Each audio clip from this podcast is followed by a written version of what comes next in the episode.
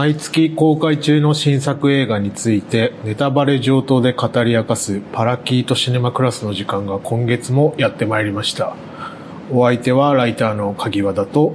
広瀬淳です。よろしくお願いします。お願いします。今年最後の収録ということで、そうですね。いかがでしたか今年は？いや、良かったですよ、この放送が始まあ、って。マジですか？うん、人生にメリハリが。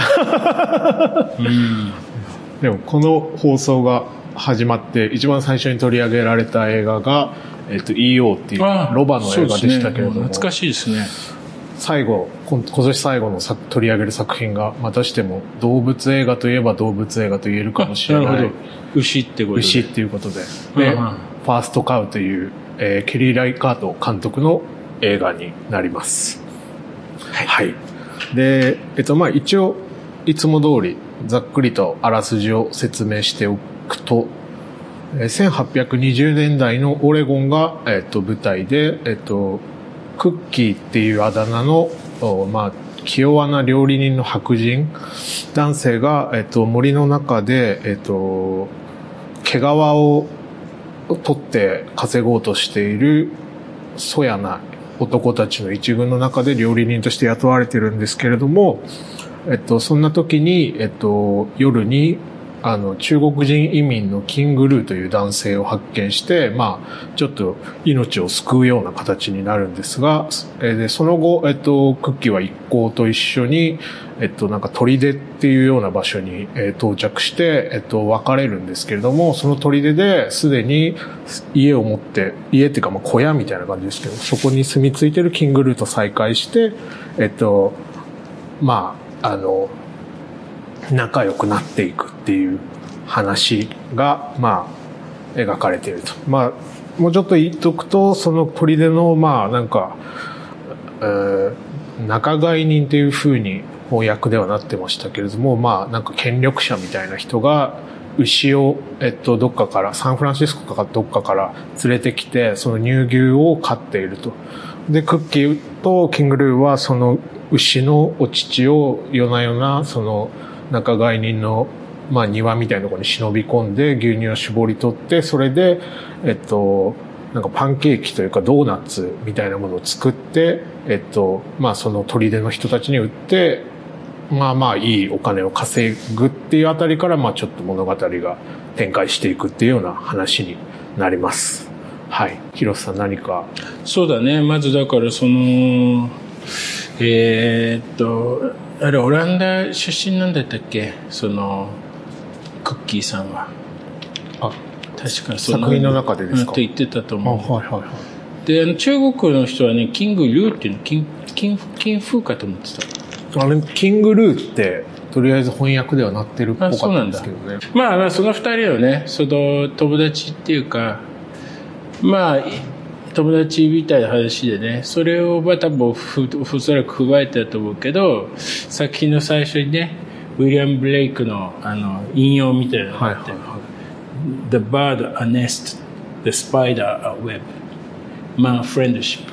ていうね。なんか、えー鳥は巣を作り、えー雲は巣を張り、えー人人間は友情を築くということなんだけど、まああのこれってあれそれに先立ってっていうのが多分あって、そのウィリアム・ブレイクの中じゃなくて、まあ、この話としてっていうの。はそれはなんかその人間は、えー力だなんていうの大地から、あ出現してきて、大地に戻ると。だからそういうことがまず前提になってて、それはまた鳥も一緒だし、あの、ク、雲、スパイダーも一緒だし、人間も一緒なんだけど、すべてはその大地から出てきて、大地に戻るんだけど、大地から出てきた時に、鳥は巣をかけ、えー、雲は巣を張り、人間は友情を作ると。で、また大地に戻ると。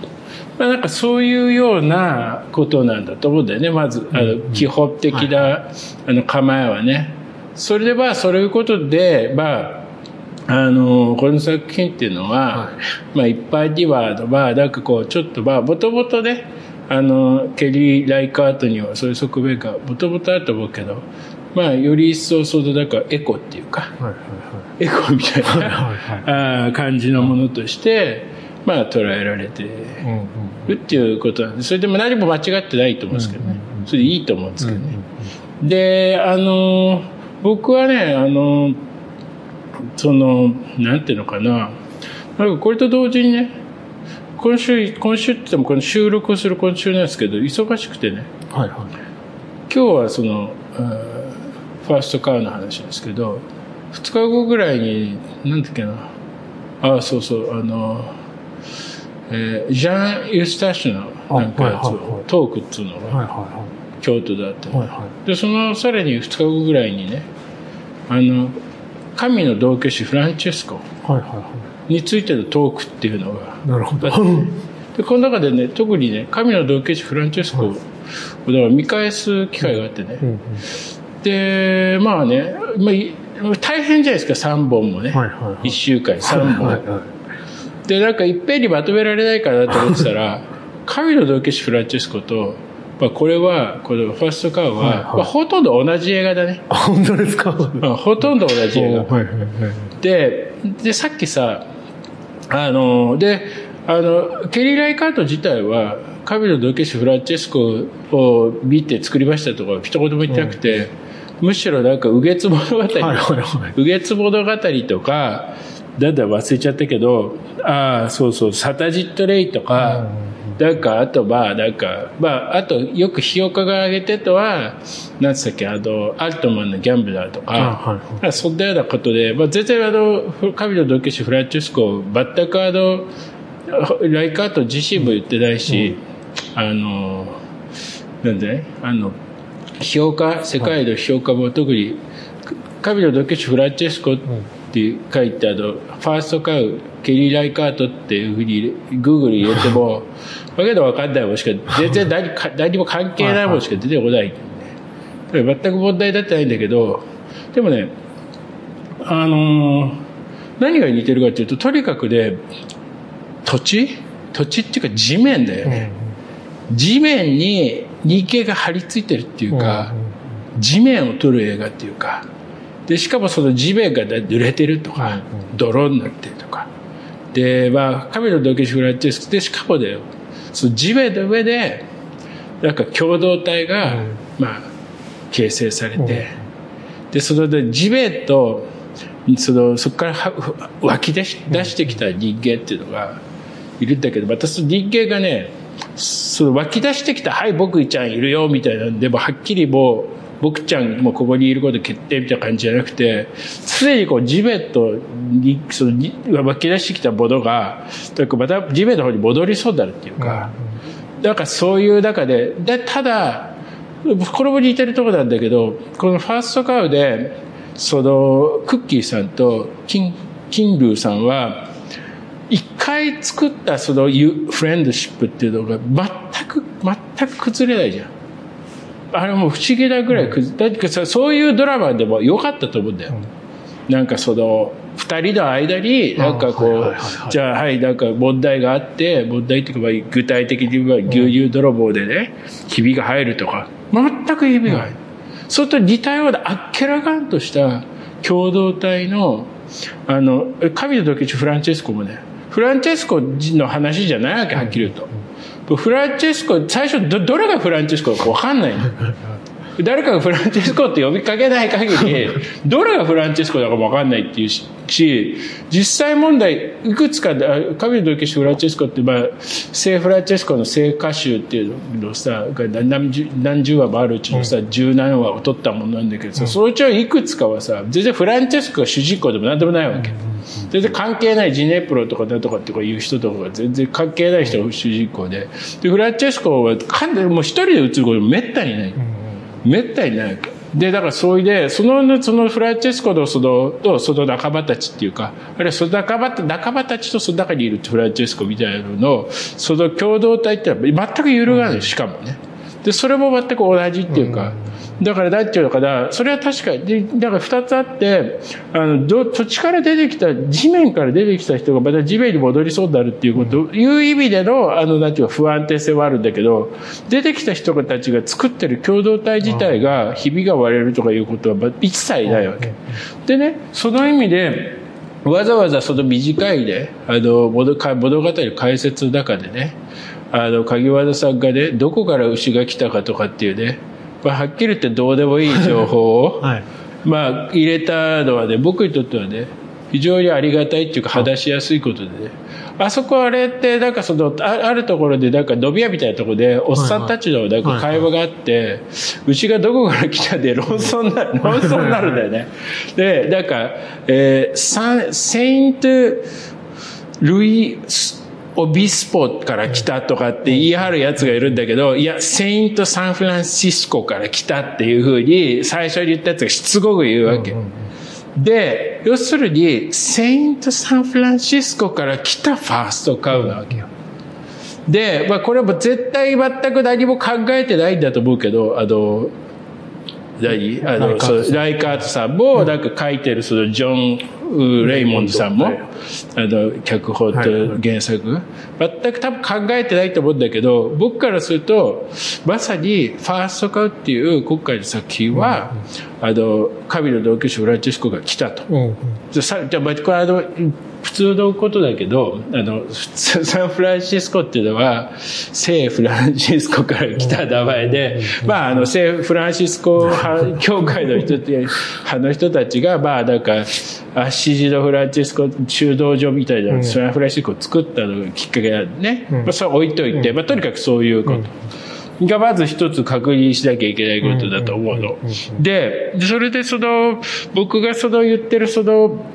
なんかこう、大地からこう、出てくる、人間が出てくるんだけど、まあ、あ、そうだね。それからもう一つ、鍵原さんのかあの物語の解説に、にあの、なんか、かこつけて言っていくと、その、やっぱり、あの、ライカートの作品の中で、これに似た作品っていうのは、多分はっきり言ってない、ないんだと思うんだけど、まあ、あえて、なんか比較の対象にするとすれば、やっぱりその、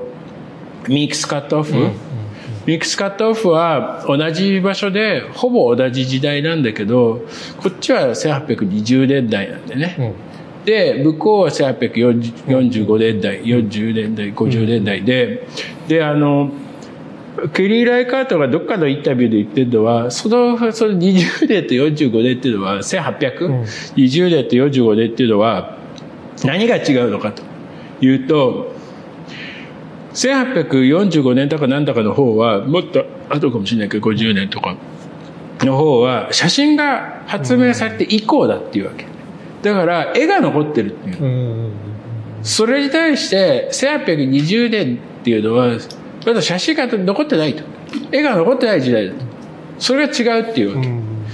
で、実際問題それに関係して違うのか違わないのか知らないけど、何が違うのか具体は僕らからするとだよ。何が違うかっていうとさ、要するにミックスカットオフの方は、あの、乾いた風景が引きの絵で撮られる。そういう絵だ絵がもう基本なんだよね。それに対して、こっちは、あの、湿った地面がよりの絵で撮られるっていうの。それがもう決定的に違って、それと、まあみんな、みんな聞いてるみんなは、やっぱりまあ宿題っていうかね、としてはね、まあそれと写真の発明がどう関係あるのかはね、僕にもわかんないから、まあよくか、ちょっとみんな考えてみてとは思うけど、とにかくそういうことだっけ。んでね、やっぱりその宮崎駿でもそうだけどさ、宮崎駿でもなんかその、いつも風が問題になってますと。だから宮崎駿っていうのは、まあ風を問題にすることで、環境問題だとかなんだとかみたいな。みんなで楽しく、みんな、で猫にゃんにゃんにゃんじゃないけど、みんなでさ、楽しく生きてこうぜって。ね？猫も犬も、ね、白熊も。いや、楽しく生きていこうぜと。そういう風がね、吹いて地球っていいとこだよって。そんな話でもあると思うの、宮崎駿って。だけどさ、僕からするとさ、宮崎駿にとっての風っていうのはさ、そんな問題じゃなくてさ、アニメっていうのは、あの、情報量が少なすぎて、本来風だっていう複雑なものが吹くはずがない。で、風が吹ったり、宮崎駿にとっては風が吹ったり吹くのは実写だけだと。うんそういうことを分かった上で、俺がやってるのはあくまでもアニメで、その中で不可能な継承として風っていうのを導入することで、アニメそのものを問題にするっていうのが、宮崎駿の基本的な立場だと思う。だからまあ風のことを、あの、環境問題とかだとかっていう話に結びつけるのも間違ってないと思うけど、それは別に見なくていいっていうの作品を。別にか自然は大切って、うん口で言ってくれればそれで済むっていうかね。だから、あの、わざわざ作品にする理由があると思う。で、なんかそのファーストカードの方も同じでね、あの、なんか地面だとかなんだとか言ってて、大地とか言ってね、母なる大地とかなんとかみたいで、大地から生まれ大地に戻るとかね。なんかそういうのとかもね、口で言えばもう済んじゃう話で、じゃあ何映画にとってその大地と何が問題かっていうと、基本的にこの作品では、大地っていうのはもうね映像そのものっていうの。映像そのものと重ね合わせて。だから、なんかこう映像から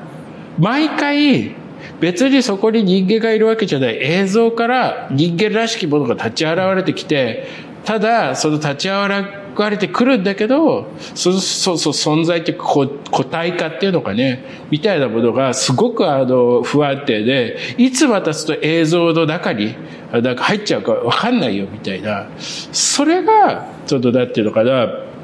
あの、ケリー・ライカートにとっての、今回の作品での第一の問題っていうか。で、これのなんか原作って読んだこともないけど、なんか今回のご準備でね、えーご準備した中でさ、し知ったんだけど、The, the, the Half-Life とかって言うんだよね。そのジョン、ジョン・レイモンズさんの。The Half-Life っていい名前だなと思う。どういう意味でつけてたかも全く知らないけど、僕のなんか今の話から考えると、まあ、いわば、あの、映像からその人間が、こう、人間的なも継承みたいなのがこう浮き出てくるんだけど、いつ戻っちゃうかわかんないっていう。そのなんかその、そのなんか制度さ、あの、プレ、プレカリアスなあり、不安定なありようみたいなものが、多分、知ら、本当に知らないんだけど、まあね、詳しい、なんか、そう、だ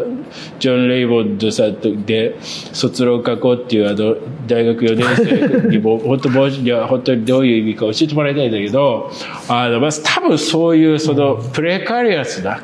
その存在のありようっていうのが、The Half-Life っていう名前で呼ばれてんじゃないかと思うんだよね。で、で、それでね、なんかね、そういうこと、その、なんかそれでその、なんかもっと続けても大丈夫？あ、でもなんか、その、ずっと、あの、大地から生まれて大地に帰るっていうことを語るときに、もうこの映画ってまさに、そう、そういう映像から始まってそういう映像に着地するっていうことがうん。あるじゃないですか。うん。それまあ冒頭現代から始まって、まあうん。別にこれ、まあすぐ見えることはないですけど、冒頭で現代の、えっと、そのオレゴン州の同じ川の、えっと、付近を女の人と犬が散歩してたら、そう、ウェンディルーシーみたいなね、そう。ウェンディルーシーから始まったのかと、始まったのかと思いきや、そうすると犬が、あの、あの土をここ掘れワンワンすると骨が出てきて、そう。まあその二人が、えっと、クッキーとキングルーっていう話で、まあ最後もうそこに落ちていくっていう話なんで、まああの、そそういうことがまず、まああるよね。本当にそのまうんま、そうそうそのままやってるっていうことがあるんだろうっていううんことそうそうそうは一つ言えるのか。うん。だからその、いるっていうのが、まあ、あの、ウェディアンド・ルーシーの時にそういう意味の犬っていうのはいたかどうかわかんないんだけど、まあ、今回の犬は、まあ、まあ、とにかくその、大地をさ、大地に埋まってるものを見つける係っていうかさ、はいはいはいなんか見つける係なんだよね、要するに。うんこう言ってよければ、その、と、地面に密着した、ちょっと地面に大体のところ、その、ちょ軽い俯瞰で、地面に軽い俯瞰で、だけどすごいせ拙者みたいな絵が、こう今回のファーストカウド、だからあの、その、えー基本的な、えーショットのありようだとして、まあ、さっきの鍵原さんがあの、イオンは動物映画であの、今回も動物映画でも終わったとか言って、まあ一応ファーストカウっていうことの紹介でね、言っただけなんだけど、だから別にいいんだけど、まあ牛じゃないじゃない。どっちかっていうと犬うん。犬の、犬カメラ。犬カメラ。犬の目線で、えー映画を撮りましたっていう。で、で、それでだっていうか、そういう、そういう、ままずは基本そういうことなんだね、多分ね。だから、その、犬が、その、なんか、こう国宝でワンワンっていうか、国宝でワンワンって別に言うわけじゃないんだよね。自分で掘る、自分で掘るっていうか、はっきり言って別にお前が掘らなくても別に俺が掘るみたいな感じの、自分で掘る。ただその犬も、なんだか、そのすぐ後のショットで、なんかさっきみたいな中に、もういて、犬自体が、それで、なんかそう犬自体が、そう、なんかそう、僕がさっき言ってるから、土地の表面と、その映像の表面のこう、一致っていうの？一致っていうか、同じことみたいなことで言うと、犬自身も映像の中に埋もれ埋もれちゃうっていうか、だから、犬は、もちろん、犬っていうのは、もちろん犬自身、犬の機能っていうのは、映像の中に埋もってる何か存在のようなものをで、なんていうんだ、発見っていうか、探知する、探知係なんだけど、と同時に、だからっつって犬は犬でもうぽっこりいるわけじゃなくて、犬もまた映像の中にいつ消えてもおかしくないっていうか、そういうものとしていて、まあこの先にいくいくつもその一種の、一種の、まあなんか見るもの、見られるものの切り返しみたいなのがあるんだけど、見られるものだけが森の中に消えていく、森の中に消えたり消えなかったりするだけじゃなくて、森の中から出てくる、出てこないと。じゃなくて、見るものっていうのをこう取ると、見るものの方もなんか死だとかに隠れてて、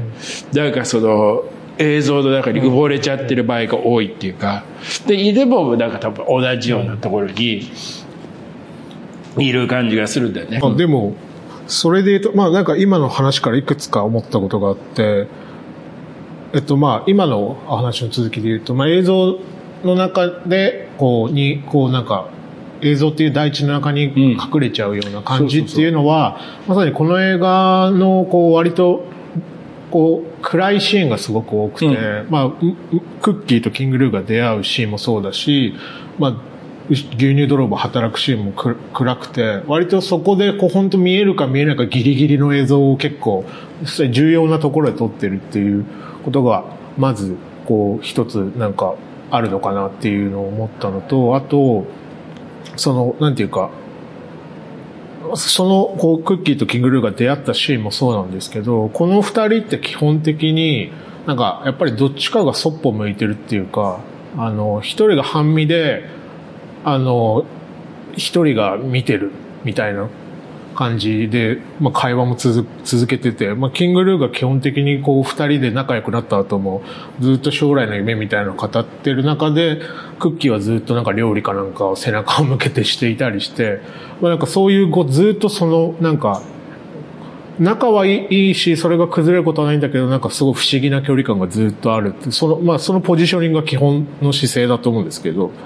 まあそれが後で変わったりするっていうところも一つ見せ場ではあるのかもしれないですけど、まあなんかまずそういう、そういう姿勢も一つ何かその映像、だからその見るものに対してこう見られるものとかっていう関係のこう、真正面から切り、見つめ合って切り返すっていうのとまた違う何かがこの映画の中でずっと貫かれてるような印象がありましたね。というか、その最初の方ので、そのクッキーとキングルーさんと最初の出会い、まあ、どっちもそういう名前じゃん。でもクッキーの方もクッキーって仲間に呼ばれてたかもしれないけど、はいはいはい。キングルーさんの方は森にあの裸であの、はいはいバラバってるわけだから、はいまあ、キングルーさんでも何でもないんだけど、はいはい。あの、それもさ、あれなんだよね、その、すごい面白いのは、あの、まず、クッキーさんの登場シーンっていうのは、一番最初、クッキーさんとか誰だか知らないけど、とにかく後からクッキーさんだってことが分かる人の登場シーンっていうのは、あの、やっぱりあの、地面への、あの、軽いあの、俯瞰で、あの、キノ、キノコ採集みたいな、うん。絵から始まってね。まあ、これあまり詳しくそのカット割りとか言わないけど、キノコ最初は絵から始まって、そしてその、あまず足も、足っていうか、つばブーツの、つば先と大大地っていうか、まあ、そのなんか森の中のその土みたいなもの。まずそこから、もうすでにその、いろんな意味で、その、まずそもそもその、その森の中のその地面みたいなものと、そのブーツ、あの、つば先のには破れたブーツみたいなものの、なんかこう、質感っていうか、か質感と連続性みたいなものがあって、どっからがその人間、人間っていうか、なんかその絵から浮いてるもの、絵からこう存在として浮いてるもので、どっからがその、なんか常に生まれそうになってる。で、その中で何をするのかっていうと、キノコの採集なんだよね。で、キノコの最初って、キノコっていうのがさ、黄色いキノコがさ、うん、大地からこう生えてるわけで、こう大地から出てくるもの、うん、大地から出てこう黄色い色でその存在を示してるものっていうのを取るっていう。えそれでしかもその、で、しかもなんか、まあいろいろあるんだけど、で、その流れの中でなんかあの、ヤモリみたいなのがひっくり返ってるのね。で、黄色いお腹を出してひっくり返ってて、それをそのなんかこう、元に戻してあげると、もうどれも、いや、元と戻した瞬間にもう、大、ヤバの、ヤボリの背中ってなんか、大地と同じ色だから、どこにヤボリがいっちゃ、いるんだかもうわかんないっていうかね。なんかそういうさ、なんかこう、キノコ狩りももう、その地面から出てくるっていうか、絵から出てくるっていうか、そういうものとしてまあ位置づいてて、で、その、なんか一回なんかその毛皮のおじさんたちのところに戻るんだけど、で、またなんかキノコ狩り出かけんだったかな。なんか忘れたけど、そのキングルーさんを見つけるでも、キノコ狩りの中の一環なんだよね。うんうんキノコ、キノコか、キノコ狩りの絵の同じ流れの中でキングルーさん見つかると。でキノコみたいなもんなんですよ。はっきり言って。はい、ただ、ちょっと、だからその、ただ、その時に、なんだっけど、そうそう、あそこもすごい不思議な、そうだね。でもとにかくそういう感じだったと思うよ。で、まあそれで、その、二つ目の鍵屋さんの話の方は、多分そういう見つめ合うとかだとか、まあそれあのもっと細かいし後が戻るかもしれないけど、まあそのまあ、確かにその通りであんまりその例えば画面手前であの画面の手前で、えーえー、っと、クッキーがブルーベリーかなんか採集してると。で、画面の奥の方の、なんか画面の奥の方で、えキングルーさんがなんか中国の時の話をしてるとか、うん、その次のショットでは、今度はキングルーさんって画面の手前に来てて、画面の奥で、まあ、その、クッキーさんなんかしてるんだけど、うん、で、それどっちもその画面の奥の方にいる人は、もうなんかその画面の奥のこう、その1個目は外で、で、2個目のやつは家の中なんだけど、ど、外の方はもう外のこう森のその木の半本みたいな中に、あの、キングリョーさんがいて、もう、だんだん、どこ、もういるのかいないのか分かんないぐらいまでになって。で、あの、家の中の方も暗い、さっき鍵屋さんが言って通り、こう映画すごいいろいろ暗くてさ、はっきり言ってあの、これはあの、あの、あの、ように iPhone と iPhone っていうかスマートフォンとかで見ようっていうやがらがいたら、あの、スマートフォンどころか、あの、電車、電車じゃない、飛行機のあの、なんかあの、ちあの、まあ、ちっちゃいモニター、ビジネスクラスでも多分無理だ、無理だと思うよ。で、あの、まあ、とにかくさ、なんだっけ、まあ、とにかく大画面で見る以外の見方はない映画だから、これ、はっきり言って。で、そのぐらいだから存在のさ、その、不安定なあり方っていうのがさ、あるわけよね。で、それでだけど、多分、僕の感だと、じゃあ、見つめ合うとかだとかじゃなくて、何がじゃあ、その、共同体っていうか、フレンドここに、うん、そのウェリアム・ブレイクの、インティオだとフレンドシップって呼ばれてることが、何がそれを稼働にするのかって。やっぱりそ、そなんか、絵から浮き出てあ不安定だからも絵から浮き出てくる仲間同士っていうか、うん、それだけで仲間としての原理として十分なんじゃないかっていうか、浮き出て不安定の中で浮き出てこようとするっていうこと。自体でもう十分なんじゃないかみたいなことなんだと思うよ。だから、だからその、うん、だからそれも本当にその、なんか、あの、神の道化師フランチェスコについて、なんか、その、1950年代前半の映画なんだけど、50年かな？忘れちゃったけど、あの、ウィングバビットバーグバンで作品の一本目のストロンボリの次に撮ったのかな、確か。で、あのでね、そそそれ、まあ、あ、誰の映画ですか？みたいな。あの、あはがきも今来たんだ言うと、ロベルト・ロス。はいロッセリーニの映画なんだけどね、あのー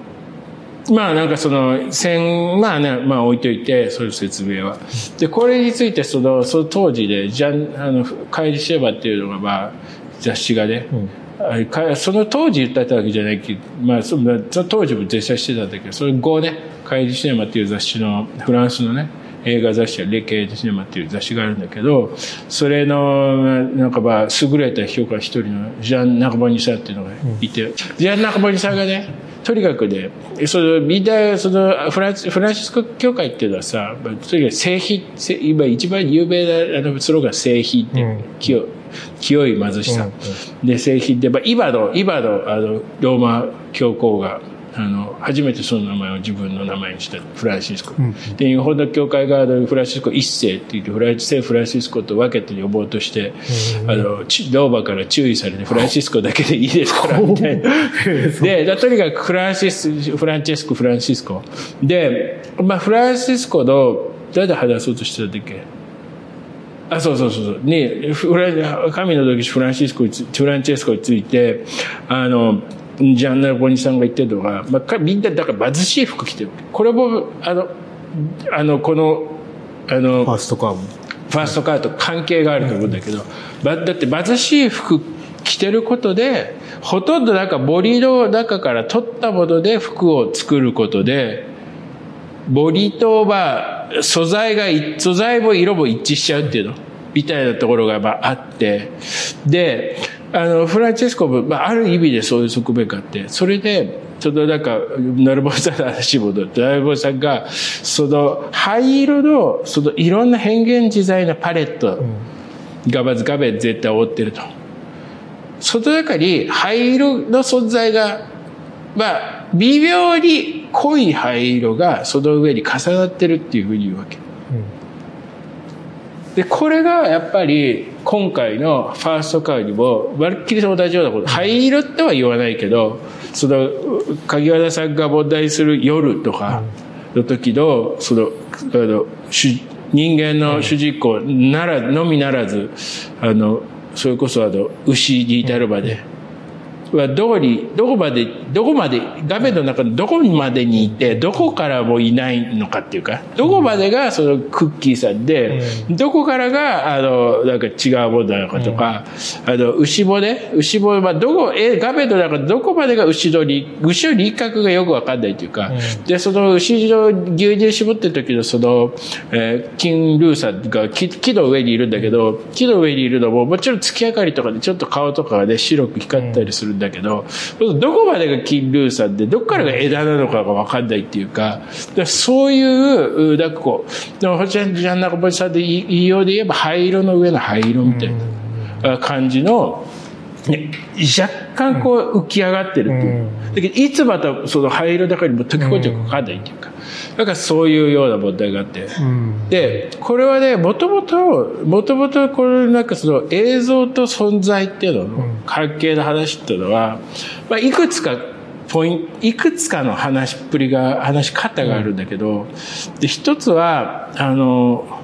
これもなんかその、まあ、ちょっと映画の問題っていうのは、例えば、まあ、今、パレスチナどうのこうのっていうのは、パレスチナどうのこうのっていうのもあるから、さあ合わせて言うと、例えばその、えーシオニストっていうのはどういう人かっていうと、あの、パレスチナにオリーブの木が生えてても、そこに人間とするのは見ない人なんだよ。はい。で、やっぱり気の利いた映画っていうのは、どんな絵にも人間がいるんだと。特にイスラエルのシオニストの皆さんには、そういう映画であの目を養ってもらう必要があると。どんな映像にも人がいると。オリーブの畑にも、だけど、イスラエルシオニストの人たちが、オリーブの畑をなぎ倒しにできるのは、人がいるのは見えないからだから。なぜそういう問題がある。で、これっていうのは、まあ、それこそ、まあ、ちょっと、こういうラジオ聞いてる人たちは見たことあるかどっかで、ジャンマリストローブっていう人とか、ダニエル・ユイエっていう人とかが、まあ、やってて、映画ってのは、それに近いものでね。こう、なんかもう本当人が映ってない絵の中に、いるんだみたいなこと言うっていうね。いますよと。向こうからあなたのことを見つめ返してますよと。みたいな。で、それとは全然違って、オズみたいなのがあって、オズっていうのは、そう、前に話したと思うんだけど、デザインの中に人がもう溶け込んじゃうっていう。だからもうちょっと溶け込んじゃって、もうデザインの一部になっちゃう。で、そのことで逆に言うと、もうその人間だけが重要なわけじゃないよと。画面絶対が重要ですと。みたいな話になる。で、あの、今回のケリー・ライカートのファーストカットは、まあ、いわば、オズと反対っていうか、あの、画面、そうそう、画面全体の、なんかもう、その、だいたい一種のこう、なんかボドの、ボドっていうか、まあ、色とか線とかの配置の中から、かろうじて、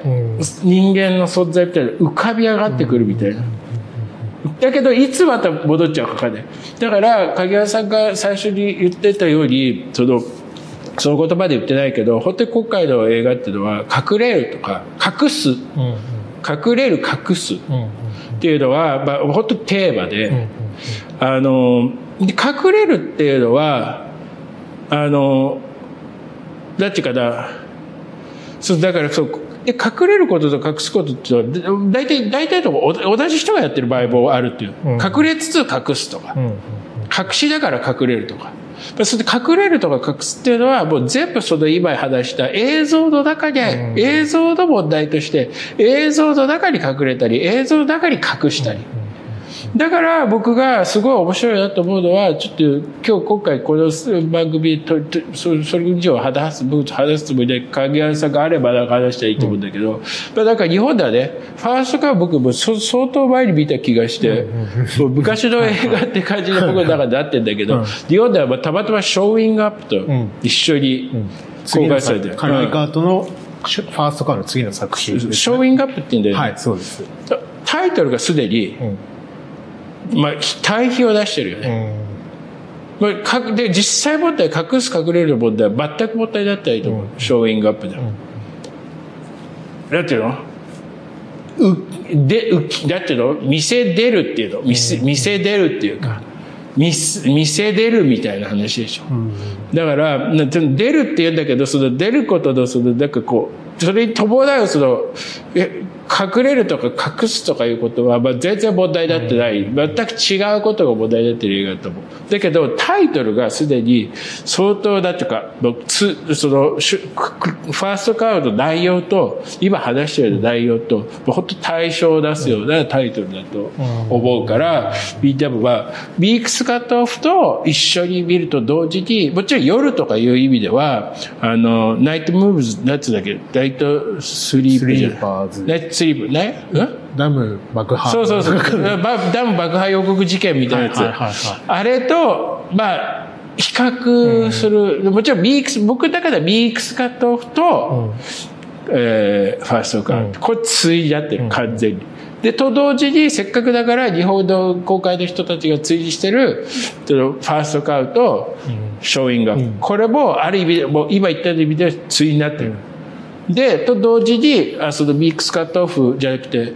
ァーストカーは暗い、うん、暗い中の話で。で、このことっていうのは、本当は多分ナイトムーブズでやもっとやりたかったことなんじゃないかと思ってて、だから見返してみたの、ナイトムーブズってもうすでにそういう映画だったんじゃないかなって、頭の中にそういうなんかイ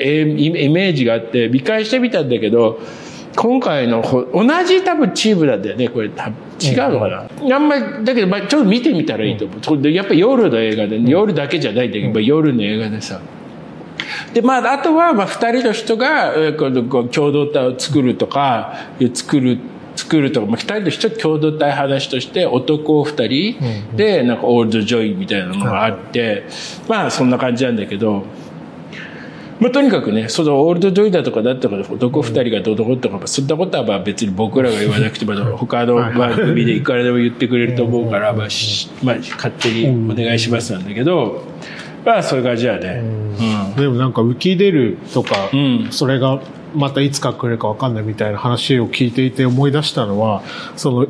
まあ最初にクッキーとキングルーが出会うのはさっきも言ったように森の中なんですけど、それがまあ砦っていう場所に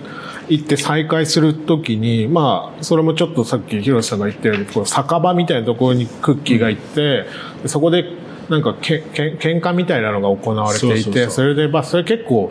細分化されてるから、こう、割と個人個人のショットが、だ、誰がどこにいるのかっていうのがそもそもよくわかんない感じで撮られてるんだけど、で、まあ僕自身が顔をよく覚えられないっていうのもあるのかもしれないし、うん、まあキングルーが暗い場所でしかまだ観客が見てないっていうこともあるんだけど、多分、確か一瞬多分キングルーの顔がそのごちゃごちゃの騒動の中で抜かれるシーンがあるんだけれども、なんかまあそれが誰かをあんまり気にしないまま話が進んでいって、で、その騒動でみんながその喧嘩するかなんかでこう、酒場の外に出た瞬間、キングルーがドーンって出てきて、あ、いたの？みたいな感じの、だからそそのシーンとかにまさになんかすごい、なんか、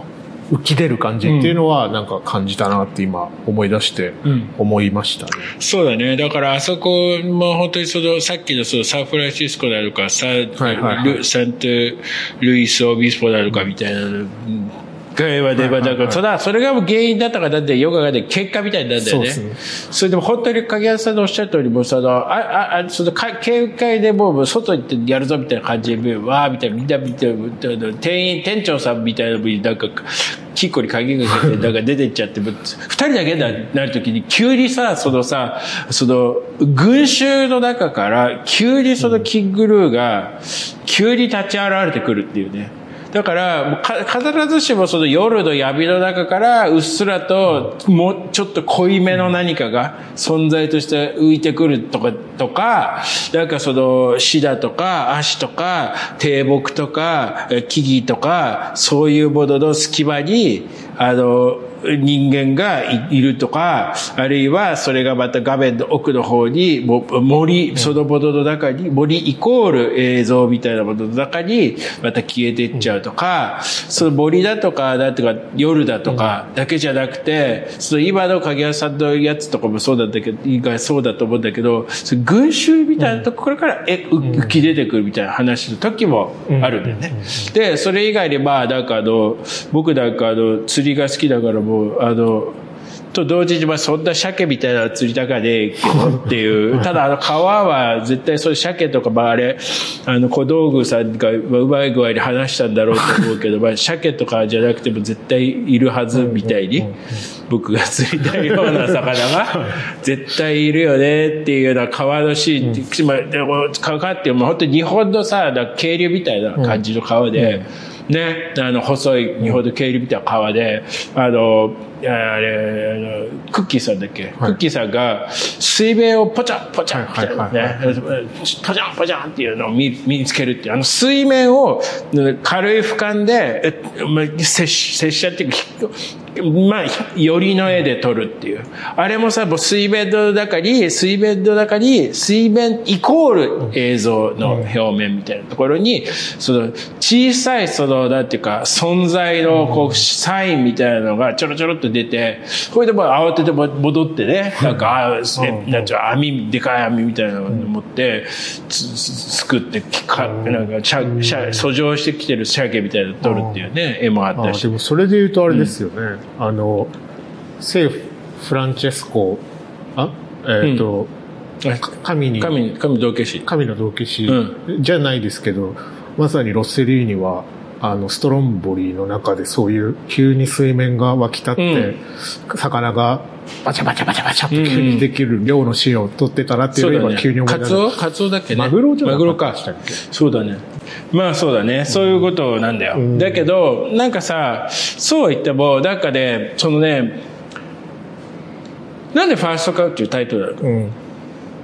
で、実はね、ファーストカウ僕にとっては、ファーストカウってこうまあさっき言った通りなんかこう後からの話としてそのサンフランシスコが来たよと、うん、セフランチェスコが来ました、うん、で話になるんだけどあの、っていう話は後が語られるけど、最初ファーストカウ、うわ、その、牛くんが牛、うん、とにかく可愛い、可愛いかかわいいね。かわいい。あなんか目が、なんかね、もう何何十頭もなんかオーディションしたらしいんだけど、目が一番大きいの選んだっていうふうになんか経営かと言ってたけど、とかわいいね。み、そう、だってさ、暗い中に大体いるからよくわかんない、よくわかんないけど、よく見るとかわいい。で、それ最初川でね、来るんだよね。で、最初川で来るときも、もちろんその、い一個目の絵は結構遠い絵で、まあ別になんか、なんかもやもやっとした中にこういるだけなんだけど、次の絵が、もうすごいこう光が渡ってて、すごいはっきりしてるわけ。う牛の絵が。で、これ今までこのはっきりした絵は見たことないよねっていうぐらい、あの、こそそ先で30分、それまでの30分ぐらい、見たことないよねっていうぐらいはっきりした絵になってね。で、なんか、なんだっけな、あの、そこからなんか、ちょっとね、映像体制変わるんだよ。ちょっと。それで、ちょっと変わるんだけど、どう変わるかっていうと、全然その牛が来たからそうなるわけじゃないんだけど、なんかその、今までずっと物語がその、森の中で進んでたのが、その、だからどっか森の脇みたいなところにちょっとした町みたいなのが、まあ、出来上がりつつあって、そこにこうちょっと話が移動し始めるんだよね。ただ、そこの時も、すごくちょちょ重要なのは、その、地面にみんな座ってたりするんだけど、地面がものすごいぬかるんでるわけ。このぬかるみがものすごい、その、あの、ああ神の道化師フランチェスコ思い出させるんだけど、それがぬかるんでて、それでまあ、だから、だからそれもやっぱりなんていうか、大地とその人間とその、なんていうか、街、街が、街っていうのが、まあ、できてるけど、まあ、自然に、自然っていうか、ぬかるみみたいなものの中に無理やりなんか、で、人口ってだから、森から取ってきた材料で作った街みたいな感じっていうの。みたいなものがまず問題になるわけ。でね、そこが、この先転換点じゃ、だから牛が輝かしく出てくることで、僕、ちょっとこれはもう牛は、その時に出てくる牛の絵は、本当にすごい光ってて、あの、なんかそう、映像だから埋ま埋まらない感じがあるよね。埋まらない感じがある。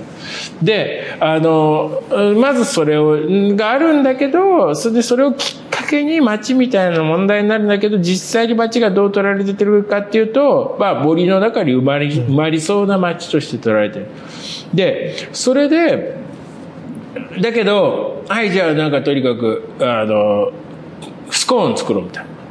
スコーン作ろうみたいな。スコーンだよね。うん。まあ、スコーンなのかドーナツなのかなんかね、作ろうみたいななって、オイリーケーク、オイリーケークとかって言って、油、油ケーキ。で作ろうとか言って、僕が決定的に重要だし、この先とって、うんそう展開って、ほんと展開ってだと思うだだから、牛が来るところはすごく、すごい重要なんだけど、そう、本当はそこじゃなくて、あのね、作りましたよと、とにもかくにも。それで、あの、街に売りに行こう。クッキーさんと、あ金、金龍さんが。街に売りに行こう。なって、街に売りに行くじゃん。その時に、あの、売るよってんで、お店開く、開くよって言うんで、そのぬかるみの地面の上に、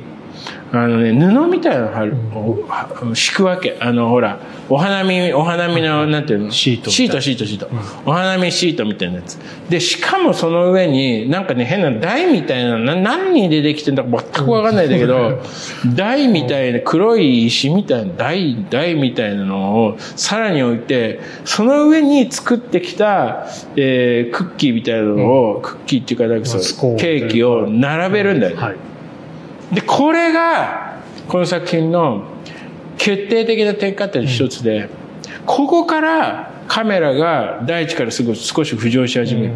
初めて大地と人間、人間、その大地にいつ落ちるかわかん大地またいつその溶け込んじゃうかわかんないけど浮上してた人間が、人間がもう大地と自分の間になんかこう、だっていうの敷居みたいに作っちゃう。敷居みたいに作っちゃう。で、そこから実際問題カメラはもう、あの、地面に近いところから地面を緩い俯瞰で撮れっていうのが、ほとんどなくなる。で、例えばその次の日、次の週だから、次の日なのかもしれないけど、すごい大人気になっちゃったよとか言って、並んでますみたいなやつは、並んでる人の手も手元で金握ったり、金を、お前100円あるからないぞみたいな感じで渡りし合ったところを、あのね、手元の高さで、手元の高さで水平に移動するわけ、こうやってカメラが。でこの高さのカメラっていうのはそれまで一度もないから。一度もない。でも本当に、なんていうのかな、地面からカメラ浮いた、その、なんていうカメラ移動の水平性、横移動の横性みたいなものが、カメラに、中に、カメラが地面から浮いてることがすごい示されるっていうの。で、だから、犬カメラから一種人間カメラに切り替わる。だから、なんかその、まあなんかわかんないけど、お商売だとか、通貨だとか、そういうものの作品の絵の導入と同時に、犬カメラから人間カメラに切り替わると。うんみたいなことが、まあ、起きるのが、まあ、この作品での、まあ、第一番の転換ポイントだと思うよ。ただ、そこ転換するんだけど、で、それでしかも、まあ、その同じような横移動っていうのは、例えばその、誰か、あの、チーフ、チーフファクターとかって、なんて、なんて、なんて、あのおっさんのマッパで。えっと、なんだっけ。仲買人って言ってうん。まあ、その人、その人の家、家で、その人は寝てる、寝てますよと。で、なんかその召使いみたいなのがうろちょし、夜うろちょしてますよっていう時にも、同じような高さで右から左に動いたりするカメラがあるんだけど、あの、もうこれは、あの、もう、大地と関係、もうあの家って、その、なんかすごい、で、一人だけ、すごいいい家住んでるおっさんがいいるんだけど、あの家は一度たりとも、あの家の床とかが映らないから。だけど逆に、その、キン、キン、まずそもそもキン、キンルーサーが住んでて、そこにバード、誰かあいつが来るんだよね。クッキーが来るんだよ、はいあの家、あの家は、クッキー来て最初何するかっていうと、吐くんだよ。はい。床掃除。そう。あのキンルーさんが、なんかもう画面の、画面の奥の、なんかこう窓から、窓っていうか窓、ガラスのない窓の中から見える外で、巻き割りから始めると、きあの、あの、かクッキーさんが、まあ、俺もなんかしようかなみたいになって、す床掃除す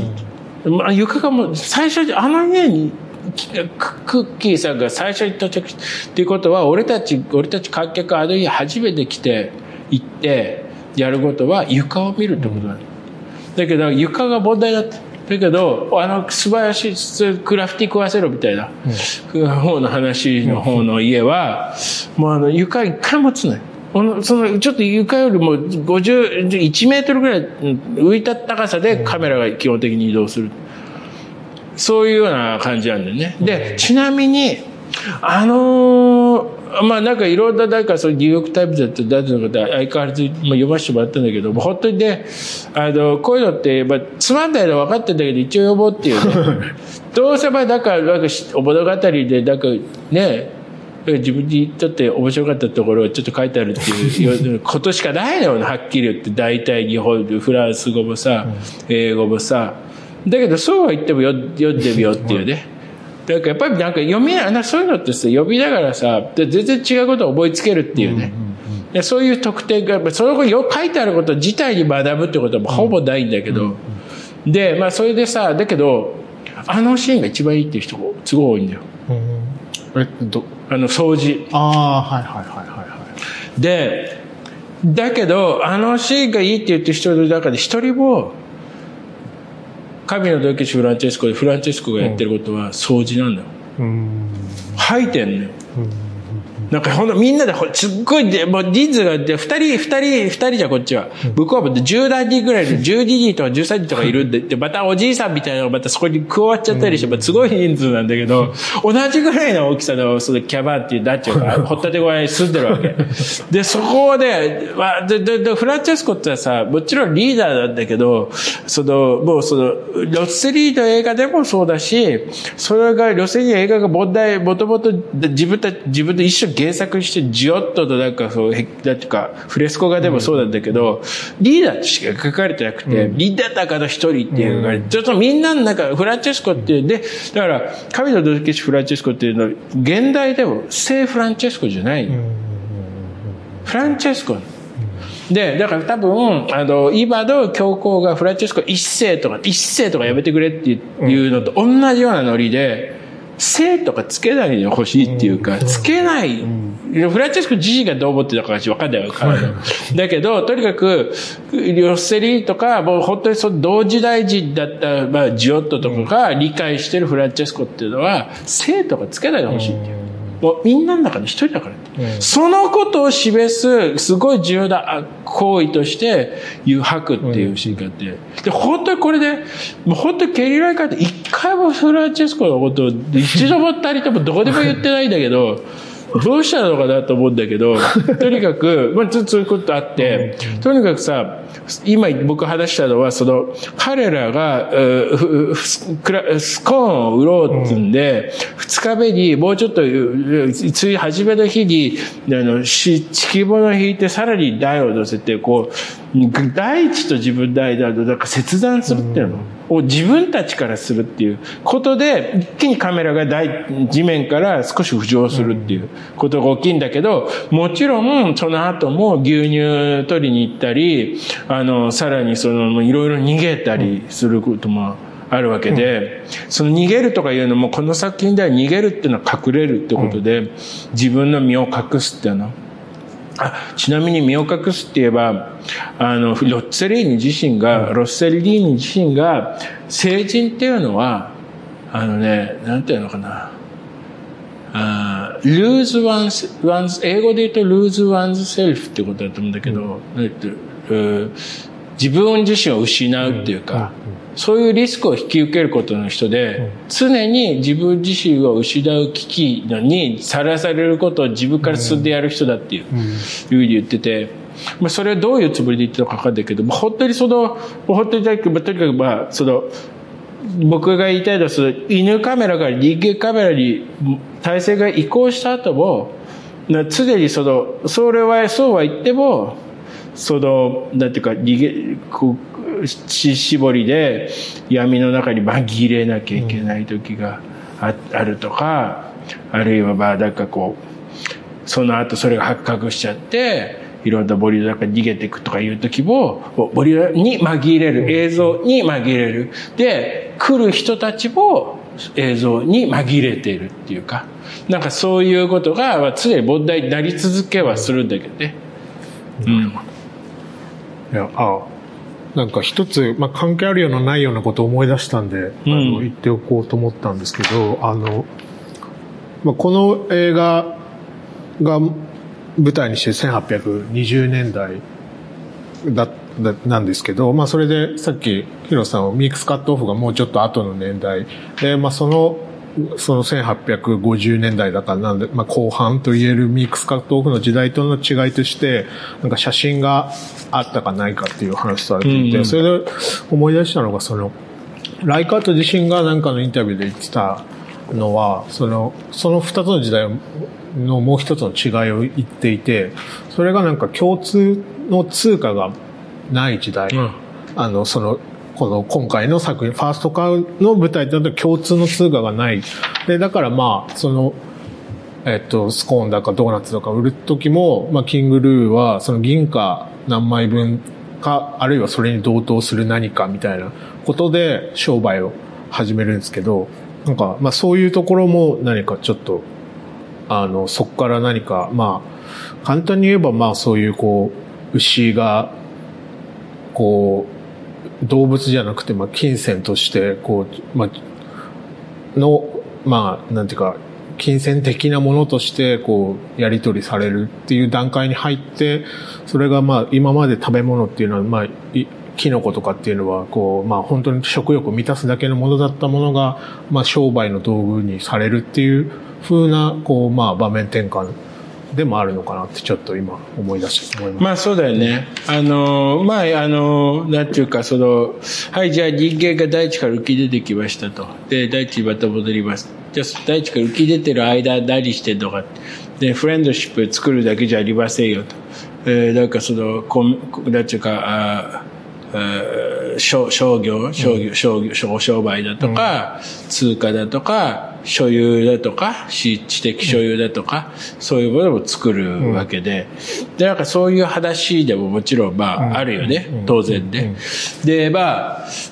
それでなんかもう一つだけど、その、まあ似たようなレベルで言っとくと、カメラがじゃあ土地から上に上がる、地面からちょっと上に上がったことで、どんなものが具体的に、あの、じゃあその映像レベルで、え導入されたかっていうと、やっぱりその、その、なんていうから、あの、その、なんかさっき言った、その、よ、よ、水平な、多分地面から1メートルぐらいの高さのところでの、水平なよカメラの横移動で、あの、お金を持ってる手を並んでる人たちのお金を持ってる手を捉えるっていう、それがあった絵の後に、俺もにもくれ、俺にもくれっていう、並んでる人たちを今度、多かれ少ない正面から撮る絵になるんだけど、その最、その絵の最後が、あの、もらえなかったこの絵で終わるんだけど、そのもらえなかったこの絵が、もらえなかった子を捉えて終わるんだけど、その子がまあ重要人物なわけじゃん、最終的には。で、その時にも、なんか初めて彼が、導入するのが、なんかその疑う、疑いの眼差しっていうの、疑いの眼差しみたいなものを導入するわけよ。だからこの先、だから初めて見たことないような、ていうか眼差しってもの自体が多分なかったと思うんだけど、初めてそのカメラが人間カメラだった時に、初めて疑いの眼差しみたいなものが導入される。っていう、なんか僕にとっては、なんかその、じゃあ、はい。今、本当によく、この先ってそういう話になってると思うんだけど、はい、じゃあ、七石大さん。じゃあ、まあ、牛、今度は、なんか、牛に囲いができましたとかね。いろんなことあある、ありますよ。だけど、で、だけどね、その映像のレベルっていうかね、映画批評風なレベルで、まあ、映画批評って言っても、誰がやってるのだけど、映画批評風なレベルで言うと、そこに値するのは彼のアドバンスだと思う。うんあれが導入されると。であれに殺されるわけだから、結局のと最終的には、はい。殺される絵はないけど。はい、で、あのー、なんかその、いうことがまず一点。うん、でね、もう一つは、あのー、なんつうのかな、でもそうは言ってもね、ちょっとさっきさ、その、牛が、なんか牛、最初の登場と、その、最初の登場の絵は、まだなんかこう、川、大きい川の、なんかその、引き引きの絵で、まだはっきりしないんだけど、2個目の絵がもう本当に、ああ、牛木さん来ましたよ、みたいな絵でね。もうこの牛さんは、もう、その絵に関しては、もうちょっともう、何か混じる感じはない。うん、ない。で、それと似たようなものっていうのが、2個ぐらい僕はあると思うんです。似た絵が。で一つはね、あのね、その、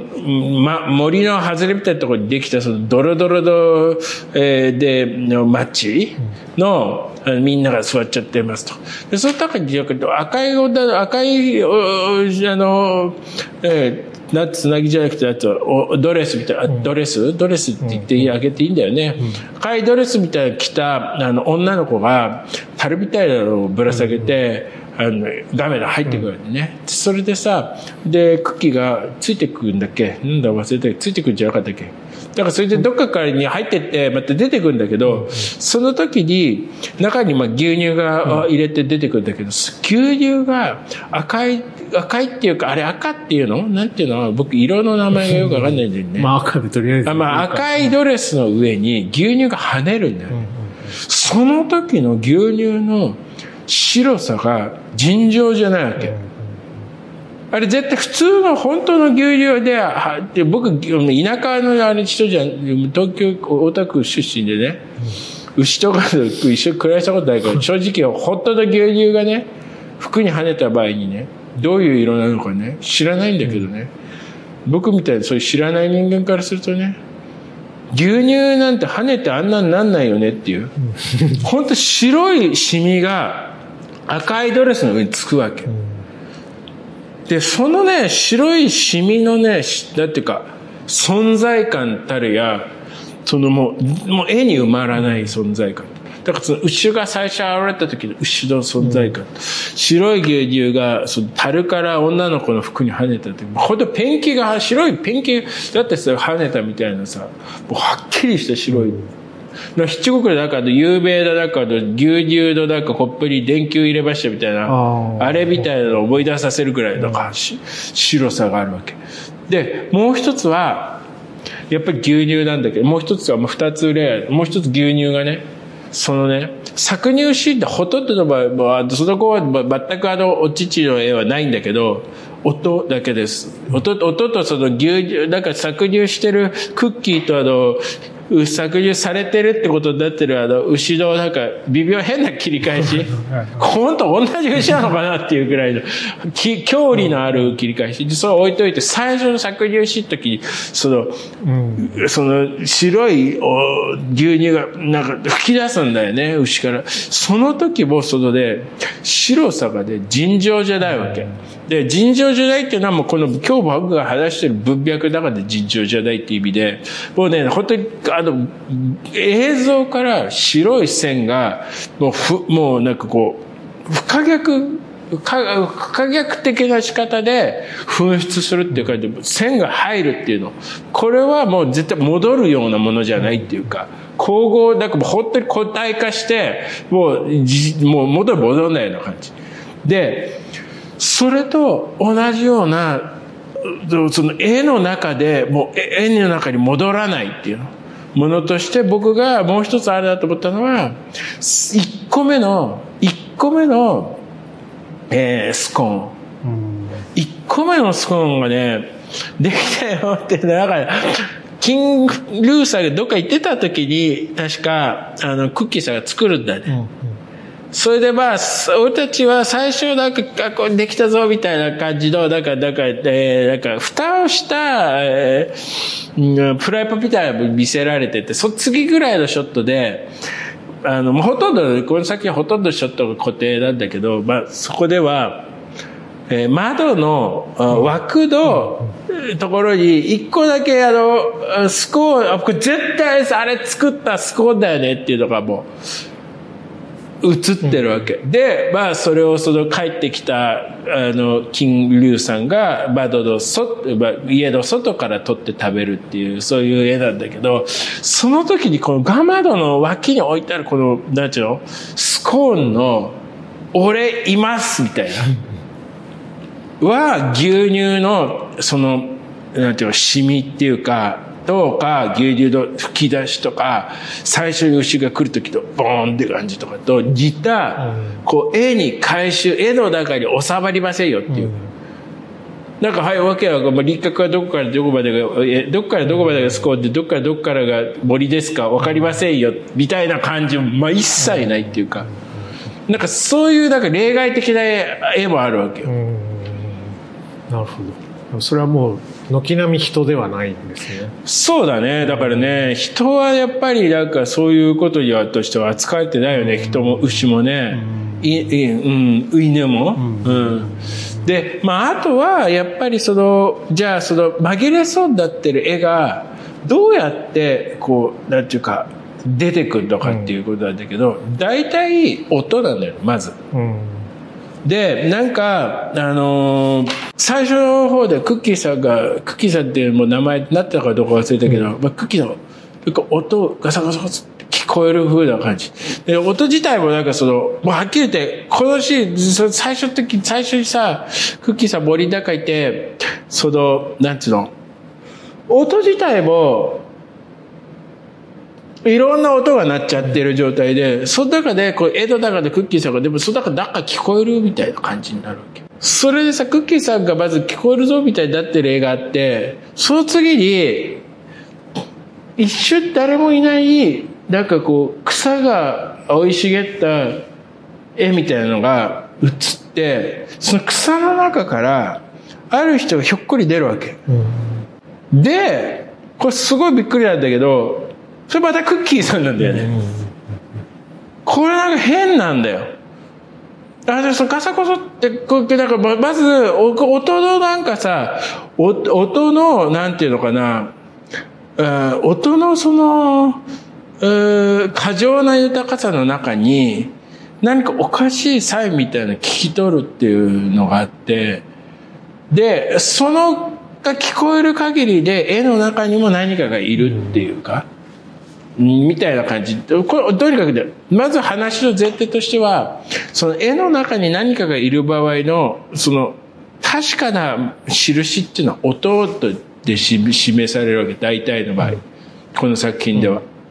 音がまずなって、まあ、タッチみたいな感じで。タッチだと、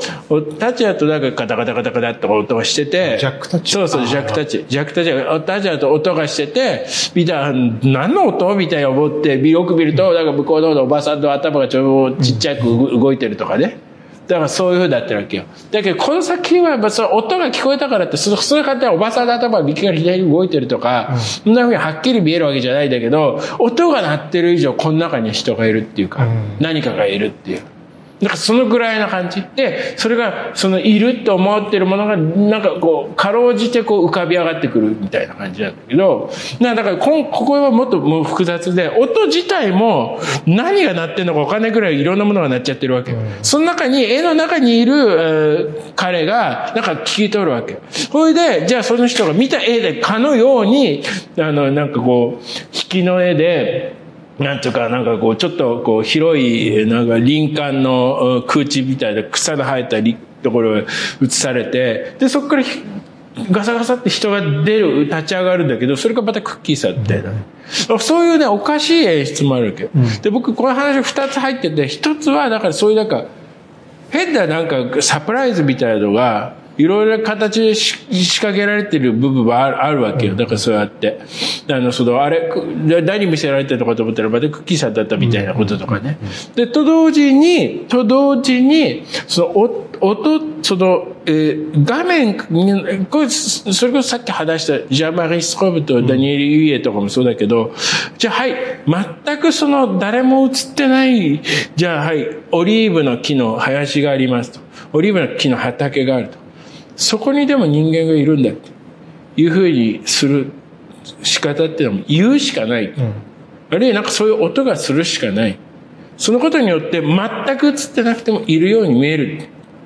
そういう眼差しを獲得しなきゃいけない。似たようなことが、そのケリー・ライカートにもあって、いろんな音が鳴る。音が鳴ることで初めて絵の中に、そのかろうじて存在が浮き立つみたいな。そういうふうにもなってると思うよ。で、はい、僕が付け加えたいのは、ケリー・ライカートっていうのは、とにかく我々の結構現在の最も優れた映画監督だから、これで大重要人物だから、と僕はまあ、はっきり思うよ。うんだからこそファーストカウだけにとどまらず、そうだね。当日公開されるショーイングアップ。やばいんじゃない？まだ見てない。何ショーイングアップ？はい。見た？見た。僕もまだ見てなくて。僕見たよ。あ、見ました？あのー、ファーストガーもう全然、まあ、逆、逆の話だから、もう絵が見えちゃってる話だから。これ絵が見えちゃってる話の面白さっていうのは、ちょっと別の仕方で語るしかないね。だけどとにかく、ケリー・アイカートはいろんなこと実験してて、本当に最先端、最先端監督で、本当に同じぐらい才能のある監督って今いないんじゃないかと思うけど。なるほど。面白いことができる人。だって本当ファーストカウトも大、だから本当に今まで映画史の中で、そのフランチェスコだけじゃなくて、今回ファーストカーでケリライカーとかやろう、やったことっていうのをやろうとした人ってたくさんいるんだけど、これほどなんかもうはっきりこの路線で行けるところがここまで行けるんだって見せた人はいないと思う。多分。まさにそういう意味でも必見という感じそう、うん、あとだからその俳優さんもすごいいいし、とりあえず。驚いた。いや、とにかく。そうです。いや、俳優について話し合うと、またちょっとなんか、いろいろ話したいことが多くなっちゃうんで、うん、また別の機会にっていうすごかった。うん、オリオン・リーさん。うん。っていうか、まあ全員、その、全然名前も知らない人たちがね、それこそ、こう、ある瞬間やっぱり何か存在が浮き立つっていうか、なんか、そう、そういうし感じもあるなっていう感じがありましたね。うん、なんかど、すべての人にもしかしたらそういう、こう何か見せ場があるじゃないですか。うん、そういう意味でも何か、まあでももちろんそその後多分背景に消えて、すぐ消えてしまうんでしょうけど。うん。まあそうだね。うん。あ、まあそう、いろんな、あの、その、なんだか、チーフファクターの奥様とかね。まあそうそうそうそう奥様のお友達とかね。そうですね。そうそうそうそうそう、っていう意味でも、まあ、俳優も素晴らしい。そうだね。まああの、あの、あの、最初クラフティ、クラフティじゃない、スコーを持ってきた時にあの、スカゴの中にあの、スコーが入ってることをもう目ざとく発見する犬みたいなのもいるから。あれもやっぱりそのなんか、まあ、絵の中にさ、存在を探知する犬みたいな。ね。まあそういういろんな犬の参加もあってね。うん。そうですね。本当に。まあ今回犬ってのが何なのかもすごい理解できたし、ケリー・ライカートにとっての。でちなみにこの犬の使いっぷりは、ゴダールのアディオラアディオランガージュだってたっけ？さらば、さらば。愛の言語よ愛の言語よ。はい。変、ちょっとね、まあまあいいタイトル、考えた、ね、考える、考えたらいいと思うタイトルね。さらば愛の言語よ。はい。で、犬の映画なんだけど、はいはそれよりもうまくいってると思う。い。うん。だからゴダールの場合はアジオランガージュだから、えなんていうか犬にももももえ言語に別れを告げてもう一回犬に戻ろうって話だよね。うんうん。っていうかどっちかっていうとこの作品は犬犬犬のから始まってうん人間がやってくると。うんうん。だけどだからっつって犬が消える絶えるわけじゃなくて最終的にはある段階でもう一回犬に戻るに戻るっていう、みたいな感じの話だよね。なるほど。じゃあ、今日はこのくらいにして、また来年よろしくお願いします。お願いします。良いお年をお迎えください。はい。はいでは、さようなら。さよなら。